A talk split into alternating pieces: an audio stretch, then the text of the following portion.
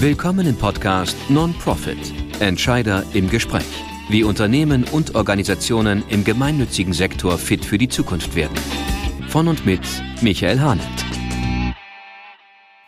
In dieser Folge spreche ich mit Stefan Warnke, dem Geschäftsführer der Elim-Diakonie GmbH. Stefan Warnke war viele Jahre bei einem deutschen DAX-Konzern in der Führungsebene tätig und ist dann zur Elim-Diakonie gewechselt. Welche Unterschiede hat er wahrgenommen zwischen einem großen Konzern und einem mittelständischen Diakoniewerk mit ungefähr 500 Mitarbeitenden? Wo haben sich vielleicht Befürchtungen bestätigt und in welchen Situationen wurde er positiv überrascht? Und was ist das Besondere für ihn, in einer Non-Profit-Organisation zu arbeiten? Freut euch mit mir auf dieses spannende Gespräch mit Stefan Warnke. Stefan, sag doch mal ganz kurz was zu deiner Person. Wer bist du? Wo kommst du her? Oder wie sagt man, wo kommst du weg? Sagt kommst du weg? Da, wo kommst, kommst du weg? genau. Ja, gern. Also mein Name ist Stefan Warnke, ich bin 62 Jahre alt. Ich bin gebürtig aufgewachsen im Sauerland, also ganz dicht am Ruhrgebiet. Also man merkt das hin und wieder mal, wenn ich dann wieder mal in die, oder aus der alten Heimat komme, meinen Slang. Äh, ich bin verheiratet mit Anne-Katrin. Wir haben drei erwachsene Kinder, zwei äh, Mädchen, einen Jungen und mittlerweile auch drei Enkelkinder. Und äh, ja, bin in meinem beruflich ein bisschen durch Deutschland getingelt, also aufgewachsen, wie gesagt, im Sauerland. Dann ging es mal nach Bayern für eine Zeit. Und jetzt bin ich hier oben im hohen Norden, aber da kommen wir sicher nochmal zu. Da kommen wir nochmal zu. Genau, jetzt bist du Geschäftsführer der Elim-Diakonie. Was sind denn äh, deine, deine Aufgaben? Worum kümmerst du dich als Geschäftsführer? Also ich sage es mal so, äh, in der Diakonie hier ist meine Aufgabe fast wirklich um alles. Also das äh, werden wir sicherlich noch ein bisschen auseinanderfalten. Aber meine Hauptaufgabe ist die, äh, sag mal, die Leitungen der leitenden Angestellten, die die Einrichtungen leiten. Also so ein bisschen so dieses Leitungs-Leitungsprinzip. Das heißt also, wir haben verschiedene Einrichtungen hier in der Elim-Diakonie, von der Altenpflege stationär über ambulante Altenpflege. Wir haben äh, Bereiche im Servicewohnen, das heißt, wo Menschen anfangen sozusagen, äh, ich sag mal, weil sie älter geworden sind, in einer anderen Wohnform zu wohnen. Dort machen wir die Servicebüros. Wir haben eine spezielle Einrichtung, das ist ein Mutter-Vater-Kind-Haus, wo wir uns um junge Mütter kümmern oder auch Väter kümmern, die, ja, ich sag mal, im Leben einfach keine Chancen gehabt haben und nicht in der Lage sind, ihre Kinder allein zu erziehen. Und eine ganz tolle Aufgabe. Ne? Wir helfen ihnen, ja. ja. Das ist wirklich eine tolle Aufgabe. Ja. Ja, und das ist meine Aufgabe eben mit meinen Mitarbeitenden, die ich dort habe im Leitungsbereich, dass diese Einrichtungen eben ja, sozusagen gut funktionieren. Okay. Die Elim-Diakonie, die gibt es ja schon ziemlich lange. Also äh, nimm uns doch mal hinein in die Geschichte dieses Werkes. Wo kommen wir eigentlich her? Ja, da müssen wir zurückgehen ins Jahr 1893. Das ist ja schon ein bisschen. Äh, sagen wir so, der Startpunkt war, als in Hamburg die äh, Cholera-Epidemie sozusagen hier gewütet hat. Und damals haben viele äh, Christen in dieser Stadt äh, gesagt, wir müssen diesen Menschen helfen. Wir müssen ihnen nicht nur helfen, indem wir ihnen das Wort Gottes sozusagen sagen, sondern wir müssen ihnen auch tatkräftig helfen. Und äh, so ist dann sozusagen diese Elim-Diakoniearbeit entstanden, sehr stark geprägt eben durch das Diakonissenmutterhaus. Das heißt, wir sind ein Diakonissenmutterhaus, das ist unser Ursprung. Und damals wurde in den sogenannten Siechenhäusern, wie die damals hießen, wurden diese Kranken gepflegt und das haben vornehmlich Diakonissen gemacht.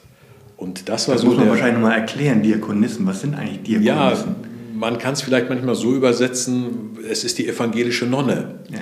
Ja, das heißt also Frauen, die sich berufen gefühlt haben, Gott zu dienen, die verzichten eben auf äh, Ehe, auf Kinder, und auch auf, äh, ich sag mal, eine großzügige Entlohnung, sondern sie stellen sich komplett in den Dienst, um Menschen zu helfen. Und das ist so der Ursprung unseres Werkes. Und äh, das ist eine Tradition, die ja heute auch noch gilt für uns, eben diesen Menschen zu helfen. Genau, also 1893, so lange reicht das jetzt zurück und dieses Werk ist immer weiter gewachsen.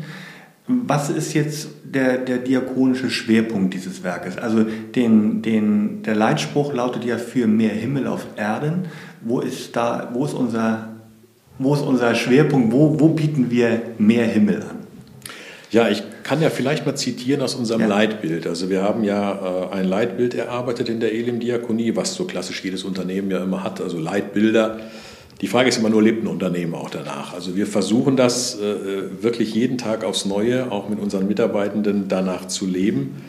Und dort heißt es einfach, also Elim, das ist ja ein Name, äh, der einen Ursprung in der Bibel hat. Das heißt also, es ist eine, der Name einer Oase, wo damals das Volk Gottes zur Ruhe gekommen ist, wo sie versorgt wurden, wo sie betreut wurden, um wieder zu Kräften zu kommen. Und so verstehen wir auch unseren diakonischen Auftrag, dass, dass die Menschen, die zu uns kommen, hier eine Heimat finden, dass sie gut versorgt werden, dass sie zu Kräften kommen und dass wir sie, wenn sie denn dann auch in der stationären Begleitung sind, dann auch begleiten bis an ihr Lebensende. Das ist unser Auftrag und wir sagen auch in unserem äh, Leitbild, die Menschen kommen aus den unterschiedlichsten Lebenssituationen. Sie haben viele Fragestellungen, haben viele Bedürfnisse. Wir begleiten sie spenden ihnen Zuspruch für Leib und Seele und bieten ihnen komplett kompetente Dienstleistungen an. Und so wollen wir ein Stück mehr Himmel auf diese Erde bringen. Ich weiß, es ist ein hehrer Anspruch, aber äh, man muss auch hohe Ansprüche haben, um versuchen, sie zu erreichen. Das finde ich auch. Und ich finde auch, das ist ein ganz, äh, ein ganz tolles Leitbild. Und äh, ich kann das ja aus, aus eigener Erfahrung sagen. Also vielleicht sage ich das jetzt auch mal, wir beiden sind ja Kollegen. Also äh, auch ich bin Geschäftsführer der Elim Diakonie und es gelingt uns mal mehr und mal weniger. Ja, aber ja. aber äh, ich finde, das ist auf jeden Fall ein tolles Leitbild und ich, ich höre es auch aus den Einrichtungen, dass auch die Mitarbeiter sich damit identifizieren. Ja. Ne? Sehr schön. Du hast ja dein Lebens- oder dein Berufsleben hast ja nicht im Non-Profit-Bereich begonnen, sondern heute sagt man ja im For-Profit-Bereich. Schilder uns doch mal deine, deine berufliche Laufbahn. Also ich habe so ein bisschen äh, eine schräge Laufbahn eingeschlagen. Also ich habe kein Abitur und habe auch nicht studiert. Also äh, ich war ich sage mal sozusagen in meiner schulischen äh, Leistungsfähigkeit nicht unbedingt der, der da den meisten Bock drauf hatte. So, das drückte sich da auch in entsprechenden Zeugnissen aus. Und meine Eltern haben damals gesagt, du musst wenigstens die mittlere Reife schaffen.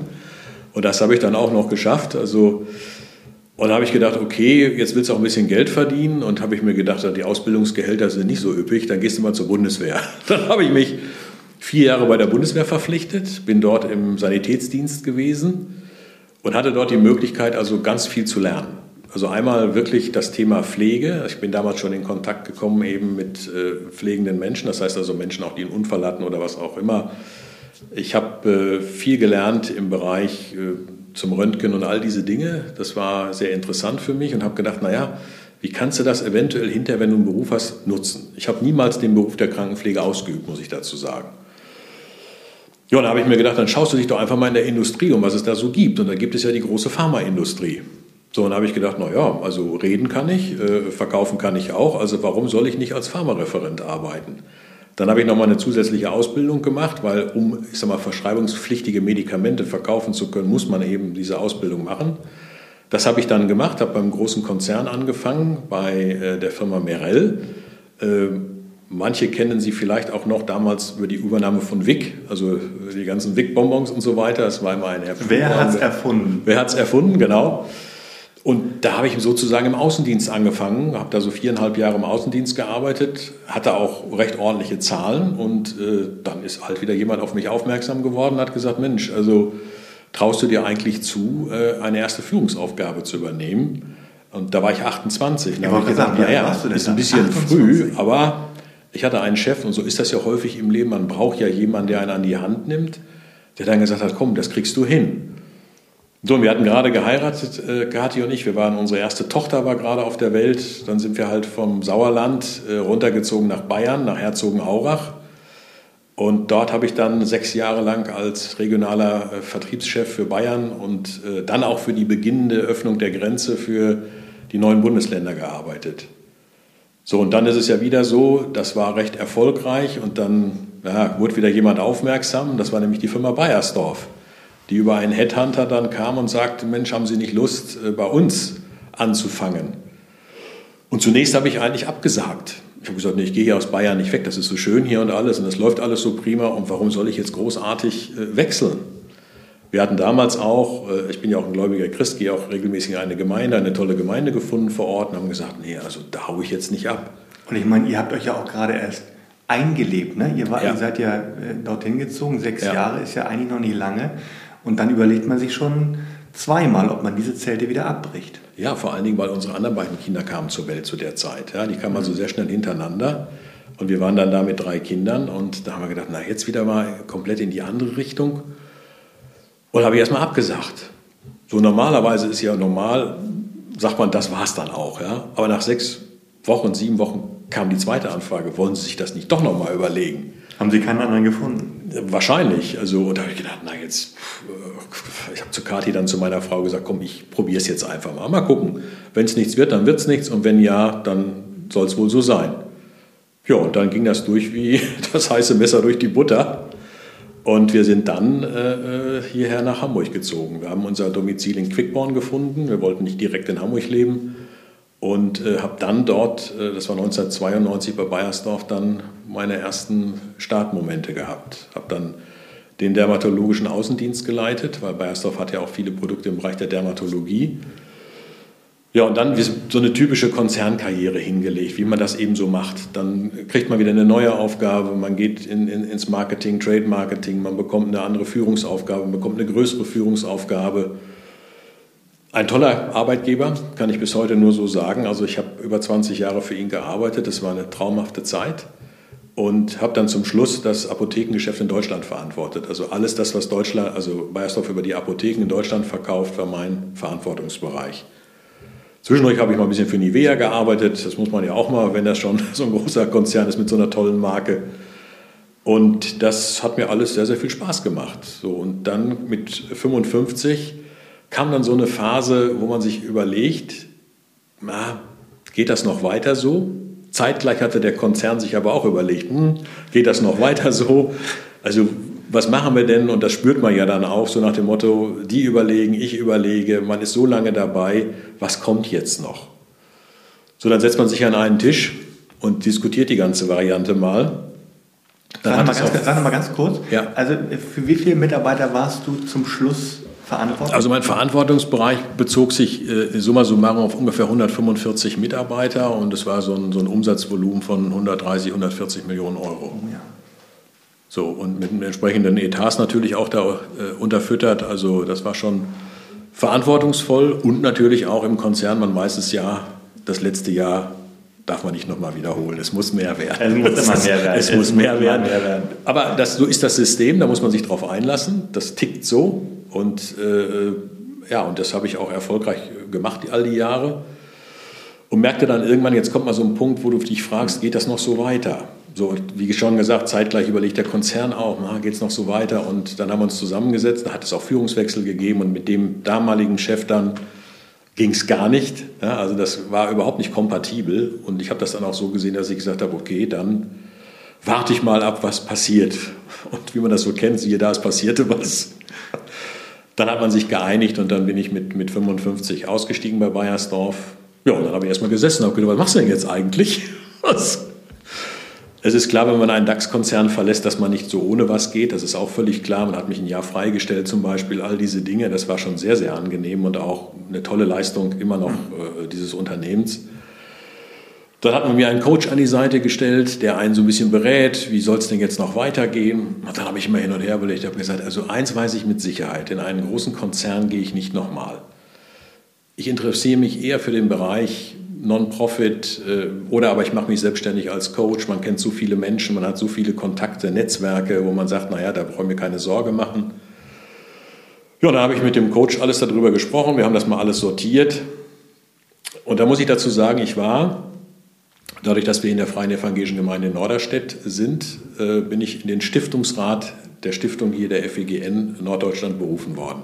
Das ist sozusagen das, das Aufsichtsorgan. Das Aufsichtsorgan ne? der Stiftung, das habe ich ehrenamtlich gemacht. Und man muss noch, Entschuldigung, dass ich nochmal unterbreche, ja. man muss auch dazu sagen, dass damals ja die Elim-Diakonie, die war ja noch unter dem Dach der Stiftung Freie Evangelische Gemeinde ja. in Norddeutschland. Ne? Ja. ja. So, das heißt also, ich, ich, ich kannte die Elim-Diakonie, ich kannte die Stiftung auf der, auf, aufgrund der Aufsichtstätig, Aufsichtsratstätigkeit. Und dann gab es personelle Veränderungen in der Elim-Diakonie, weil der Diakonieleiter äh, ging.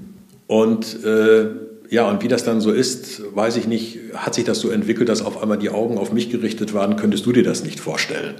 Und da habe ich natürlich gesagt, also irgendwie, weiß ich nicht, habt ihr, was, habt ihr was geraucht heute Abend oder irgendetwas? Also das kann ich mir so erstmal gar nicht vorstellen und habe dann auch erstmal gesagt, nee, nee, also das ist ein Gedanke, der ist mir ziemlich fremd und fern, äh, dass ich das jetzt mache. Aber ich habe festgestellt, und man spricht ja auch immer von Führung und äh, diesen Dingen im Leben, wenn Gott jemanden benötigt und braucht oder ruft, dann lässt er wohl auch nicht locker. So, und es gab dann immer mal wieder nochmal Gespräche zwischendurch und äh, ausschlaggebend war der Coach, mit ausschlaggebend, äh, der gesagt hat, naja, Sie reden immer so viel davon, von Ihrem Glauben und all diesen Dingen, aber in so einer Organisation wollen Sie nicht arbeiten. Das ist ja komisch. Ja, und das hat mich zum Nachdenken gebracht. Und der zweite Grund war meine Frau, die dann sagte zu mir, naja, sagt sie, du willst immer irgendwo nur arbeiten, jetzt, jetzt liegt was vor deinen Füßen und jetzt gehst du darüber hinweg. So, und dann habe ich gesagt, okay, das muss ich mir für mich verarbeiten. Dann bin ich ins Kloster gegangen ein paar Tage. Mache ich übrigens jedes Jahr ein paar Tage, gehe ich ins Kloster. Ja, und dann, weiß ich nicht, also irgendwie habe ich dann die Entscheidung für mich getroffen, ich mache das. Und muss ehrlich sagen, zu diesem Augenblick kehrte noch ziemlicher Frieden bei mir ein, weil ich einfach damit fein war. Schön. Habe natürlich noch mit anderen Menschen darüber gesprochen, wie man so klassisch macht. Aber es war niemand dabei, der mir komplett gesagt hat, lass es bleiben.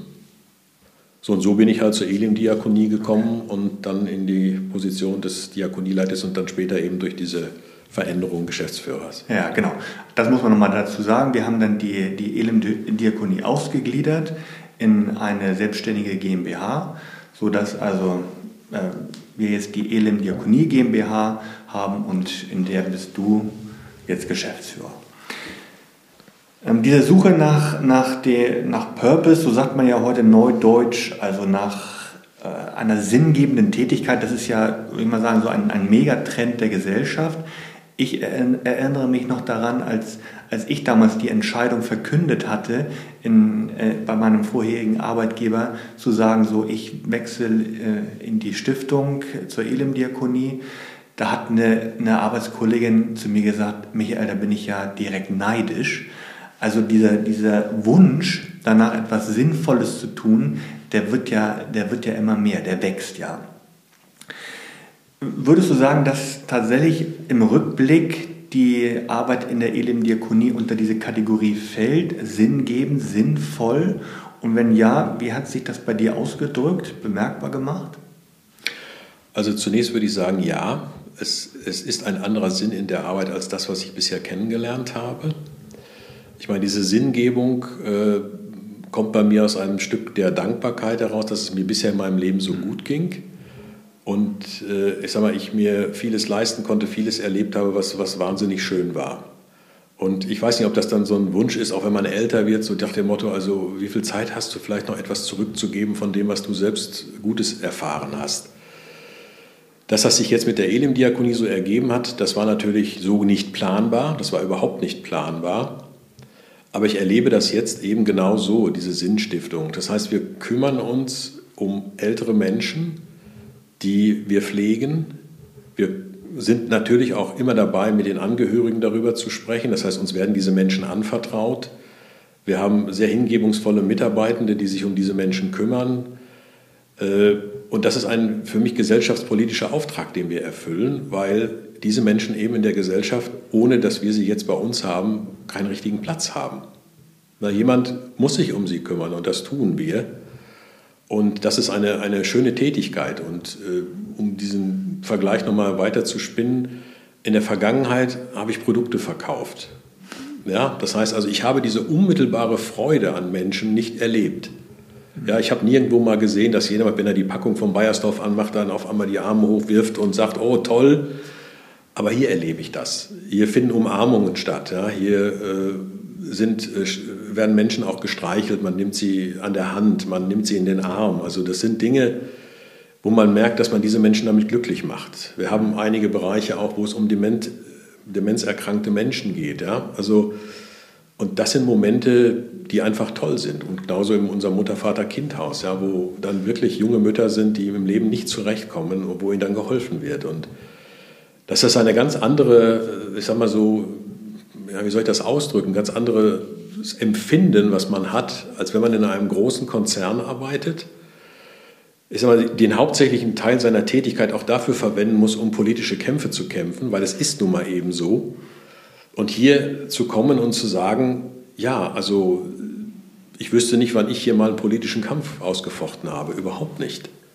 Ja, sondern ich kann mich 100 Prozent auf meine Arbeit konzentrieren und muss mich nicht noch gegenüber allen anderen durchsetzen und darf wieder keinen vergessen und dann ist der wieder beleidigt, weil man ihn auch nicht gefragt hat und, und, und. Also kurzum, es ist einfach schön, das zu sehen, wie das bei den Menschen ankommt, für die wir hier Verantwortung tragen.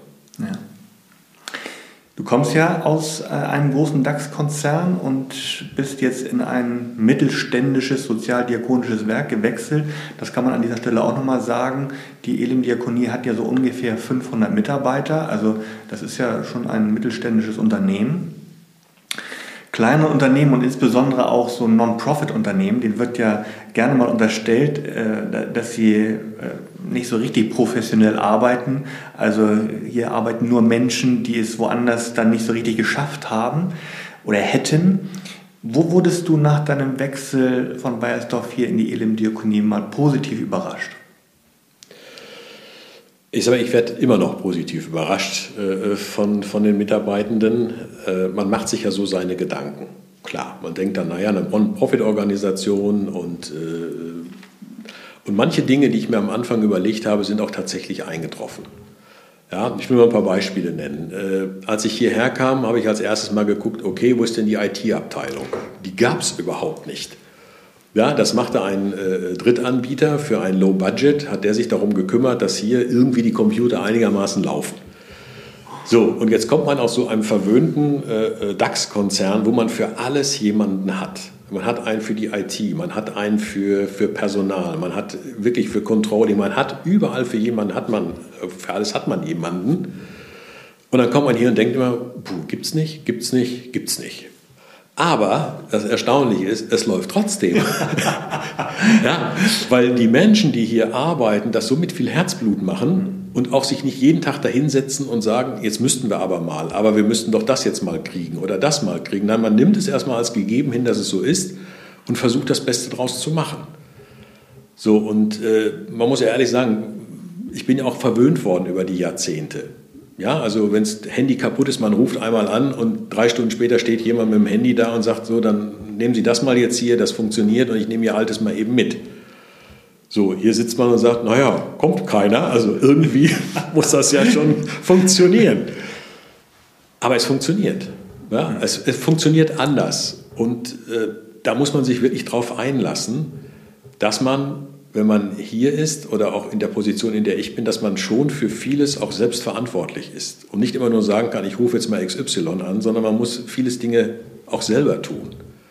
So, und das sind viele Dinge, die mich auch hier überrascht haben mit den Mitarbeitern, die hier sind, dass sie mit so viel Herzblut ihren Job ausführen und äh, ja, zunächst erstmal gucken, dass das Problem gelöst wird und nicht wieder schreien nach irgendjemandem, der ihnen das Problem löst. So, und das ist schon eine, eine tolle Erfahrung, die ich hier mache. Genau, das, das ist das, das eine. Und das andere ja, aber dann trotzdem, dass man, ich denke mal an die Einrichtungsleiter oder an die, an die, die Pflegenden in den Einrichtungen, dass da ja doch eine, eine hohe Professionalität vorhanden ist, die man vielleicht so auf den ersten Blick jetzt gar nicht erwartet hätte, ne? oder? Ja, also ich sag mal, das ist so das, was, äh, äh wenn man jetzt in die Einrichtungen schaut, sieht, ist, dass äh, eine hohe Fachkompetenz da ist. Die, äh, ich sag mal so, aus der, aus der Tätigkeit, aus der Aufgabe herauskommt. Und das ist etwas, wo ich sage, das ist nicht auch niemals mein Bereich gewesen, als ich hierher kam, diese Kompetenz auch nur annähernd in Frage zu stellen, sondern weil sie, weil sie vorhanden ist. Meine Aufgabe hier ist eine andere. Also es ist nicht die ihnen fachkompetente Vorschläge zu machen, das sind alles Experten. Und äh, die wirklich, ich sag mal, das ganze Thema Pflege und Pflegemanagement mit, äh, mit der Muttermilch aufgesogen haben. Äh, was man hier und da vielleicht vermisst, ist das Stück, das Stück Führung. So, das ist so ein, so ein Thema, was man häufig dann entdeckt, wo es dann doch schwierig wird, aber nicht als Vorwurf gemeint, sondern weil es auch nie eine große Rolle in der Pflege gespielt hat. Dazu kommen wir gleich nochmal zu ja. dem ganzen, äh, ganzen Komplex der, der Führung.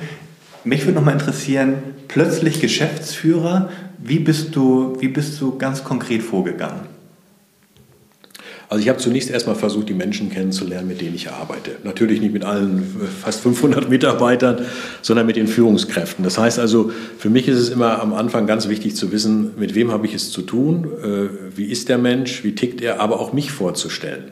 Das heißt, wir haben die klassischen Erstbegegnungsgespräche gemacht, wo wir Erwartungshaltung abgeklopft haben. Ja? Also was erwarten Sie von mir, was erwarte ich von Ihnen, äh, wie, wie teilen wir unsere Rollen auf, wie machen wir das. Da war ich so die erste Zeit fast nur unterwegs äh, äh, in den Einrichtungen. Man hat mir die Einrichtung gezeigt. Ich habe einige Mitarbeiter auch in anderen Führungspositionen dann kennengelernt. Also so dieses Thema äh, nicht im Elfenbeinturm sitzen und warten, bis jemand kommt, sondern rauszugehen, hinzugehen. Ja? Das heißt also in die Einrichtung zu laufen, was ich heute immer noch mache. Ja, ich habe fast nie Gespräche hier bei mir im Büro, sondern immer vor Ort in den Einrichtungen. Ist für mich wichtig, um einfach zu gucken, wie ist die Stimmung im Haus, was ist da los und äh, sich auch mal zeig, zu zeigen ja, und nicht so ein Nebulöser im Hintergrund zu sein auf dem Motto, wer ist denn das überhaupt, der da kommt. Ja? Also dann habe ich angefangen zu gucken, dass wir gewisse, ich sag mal so, Arbeitszirkel haben, wo wir gemeinsam arbeiten. Zum Beispiel, es gibt einen Fachbereich stationäre Altenhilfe. Das heißt, dass man die Kompetenz von diesen Menschen zusammenführt, um dann gemeinsam an Problemen zu arbeiten, Vorschläge zu erarbeiten. Das gibt es für den ambulanten Bereich, für den stationären Bereich, für den Bereich Service, Wohnen. Also so diese Clusterung von Arbeitsbereichen, um das, was Know-how, was alle mitbringen, auszuschöpfen, um dann gemeinsam gewisse Aufgabenstellungen vorwärts zu treiben. So, das war für mich das Wesentliche.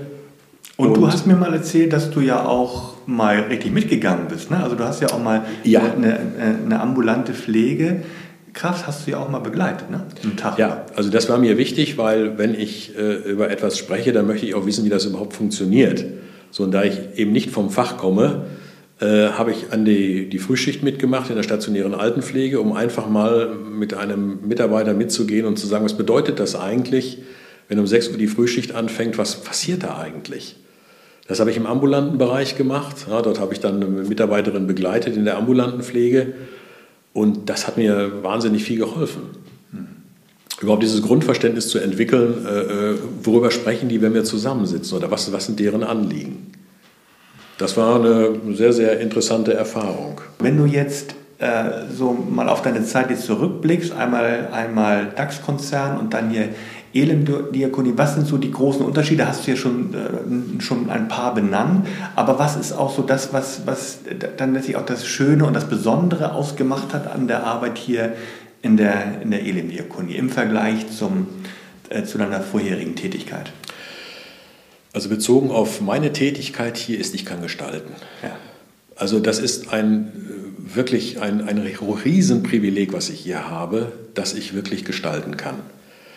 Ich habe natürlich, bin ich hier nicht allein auf der Welt, ich habe auch Vorstandskollegen, die dabei sind und, und, und, aber ich sage mal, zu einem großen prozentualen Anteil kann ich meinen Bereich frei gestalten. Und das ist ein Privileg, was man überhaupt nicht unterschätzen darf, wenn man natürlich gerne Führungskraft ist und gerne führt. Und das ist ein Riesenunterschied zu dem, was ich bisher erlebt habe in der Führung, wo, wie ich vorhin schon gesagt habe, ständig immer noch Leute mit einbezogen werden müssen, weil sie sonst beleidigt sind, weil sie nicht gefragt wurden. Ich habe nicht gedacht in meinem Leben, dass es mal sein kann, dass man ohne PowerPoint-Präsentationen auskommt. Das war für mich undenkbar. Ich glaube, ich habe in meiner ganzen Zeit jetzt hier, ich glaube, ich sechs PowerPoint-Präsentationen gehabt. Und ich kenne noch die Chartschlachten stundenlang mit dem 124. Chart noch und dieses noch und dieses noch. Und das geht hier in einer Art und Weise, das ist, ist beispielhaft, wie das funktionieren kann. Ja, und, und eben der wesentliche Punkt für mich ist diese freie Gestaltung dessen, was ich hier tun kann. Ja. So, und da muss ich mich nicht nach tausend Seiten absichern oder politisch nochmal wieder eine Ehrenrunde drehen, damit das dann auch wieder alles in richtige, also dieses Taktieren, das ist hier alles nicht notwendig. Ja. Und du entscheidest und ja. dann wird es so gemacht. Ja. Und das ist ein, eine, ein, eine Riesenfreiheit, die ich habe hier, dass ich äh, wirklich unternehmerisch handeln kann, weil Unternehmer heißt ja für mich, der unternimmt etwas so, und dass ich diese unternehmerische Freiheit hier habe, das so gestalten zu können. Soweit der erste Teil des Gesprächs mit Stefan Warnke. Im zweiten Teil wird es um das spannende Thema Führung in einer gemeinnützigen Organisation gehen. Unterscheidet sie sich eigentlich von Führung in großen Konzernen? Und wie haben die Mitarbeitenden auf ihn als Branchenfremden reagiert? Freut euch schon jetzt auf diese Fortsetzung.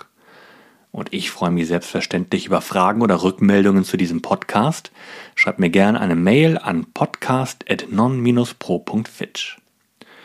Zum Schluss dieser Episode wieder das bedenkenswerte Zitat. Diesmal stammt es von Arnulf Käse.